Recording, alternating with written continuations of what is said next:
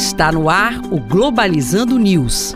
Apresentação: Professor Mário Tito Almeida. Para você que está ligado na Rádio Nama FM, Globalizando News no ar. Eu sou o professor Mário Tito Almeida. E eu sou Alciane Carvalho, acadêmica do terceiro semestre de Relações Internacionais aqui da UNAMA. É isso mesmo, e a Alciane faz parte desse projeto de extensão que é o programa Globalizando, para levar para você discussões de temas internacionais e suas interfaces locais e regionais. Estamos há 10 anos no ar na Rádio Nama e olhe só, e você pode acompanhar a gente nas nossas redes sociais, né, Alciane? Exatamente, professor. Não deixe de nos acompanhar para pegar cada vez mais conteúdo no nosso Instagram e no nosso Twitter, P Globalizando, Facebook, Programa Globalizando. E olha, um abraço para quem nos acompanha no Spotify, no Deezer, no Apple Podcast, no Google Podcast. Muito obrigado. Programa Globalizando.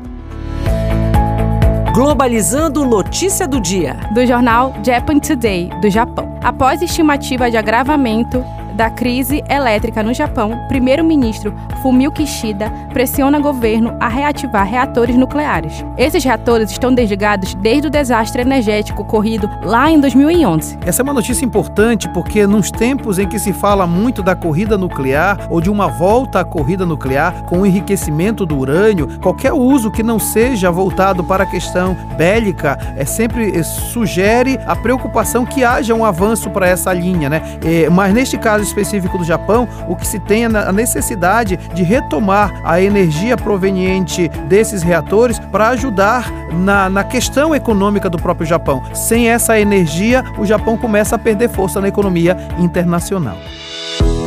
Globalizando Dicas da Equipe. Então, gente, como vocês estão sabendo, o tema do nosso programa desse sábado é questões ambientais e direitos humanos. E a nossa equipe do Globalizando separou duas diquinhas para vocês. A primeira é do filme Pureza, dirigido por Marcos Logic Jr. É baseado na história real da Amazônia da Pureza Lopes, que se tornou um símbolo de combate ao trabalho escravo aqui na Amazônia. No decorrer da produção, são expostos o tratamento brutal de trabalhadores e o desmatamento da floresta.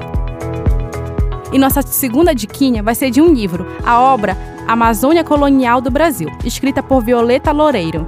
Busca trazer um apanhado histórico sobre a utilização da mão de obra indígena na região amazônica durante o período colonial e fala também das elites locais, que sobrepõem seus interesses à integridade da população tradicional. E este foi o programa Globalizando News de hoje. Sou o professor Mário Tito Almeida e olha, nós temos o prazer de fazer interação com você nas nossas redes sociais, né, Alciane? Exatamente, gente. Não deixem de seguir a gente no Instagram e Twitter, P Globalizando, e no Facebook, você já sabe, Programa Globalizando. Alciane Carvalho, muito obrigado. O prazer foi todo meu, professor. Até a próxima, pessoal. E fique ligado que temos o programa de uma hora de duração, nove da manhã, com o tema Questões Ambientais e Direitos Humanos na Amazônia, no próximo sábado, aqui na Rádio Nama FM 105.5, o som da Amazônia. Tchau, pessoal. Globalizando News, uma produção do curso de Relações Internacionais da UNAMA.